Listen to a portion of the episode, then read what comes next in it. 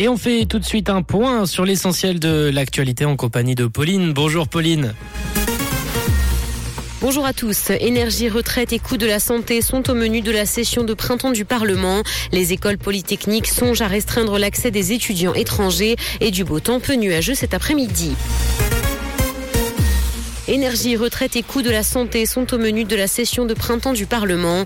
Les chambres se penchent sur ces sujets dès aujourd'hui. Une grosse partie de la session traitera de l'énergie. Le national va débattre le 13 mars jusque tard dans la soirée et deux autres jours encore autour du projet du Conseil fédéral d'assurer l'approvisionnement en électricité du pays via des énergies renouvelables. Les débats risquent d'être animés puisque les Verts tenteront de faire inscrire dans la loi des dates fixes pour débrancher les centrales nucléaires dans le pays.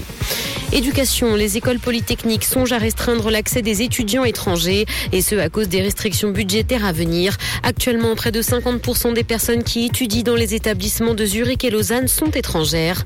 Elles sont d'ailleurs majoritaires chez les étudiants en master et 80% chez les doctorants. Le budget risque donc de se resserrer puisque le Conseil fédéral doit faire des économies pour assainir les finances publiques. Les EPF sont surtout financés par la Confédération.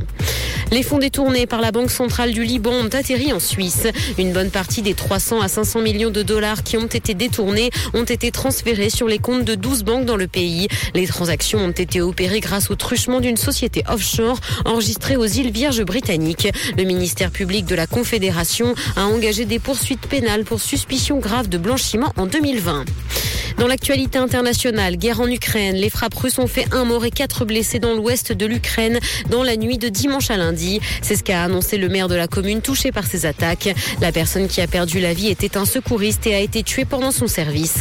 Des immeubles ont par ailleurs été endommagés par ces frappes. Selon l'armée ukrainienne, jusqu'à 14 drones ont été lancés pendant la nuit.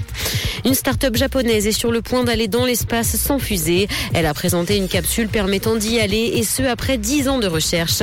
Le voyage ne permettra cependant pas d'aller jusqu'à la ligne de Karman. Il s'agit d'une limite artificielle à 100 km d'altitude qui sépare l'atmosphère de l'espace. Ce ballon sera capable d'aller jusqu'à 25 km d'altitude, ce qui permet tout de même de voir la rotondité de la Terre derrière la paroi en verre de la capsule.